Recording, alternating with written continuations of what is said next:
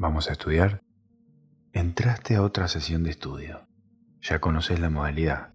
60 minutos de duración. Cuando terminamos, descansamos al menos 20 minutos y retomamos hasta cumplir tu número de sesiones diarias. Si recién empezás, una por día está bien. De a poco vas sumando sesiones diarias hasta encontrar tu tiempo justo.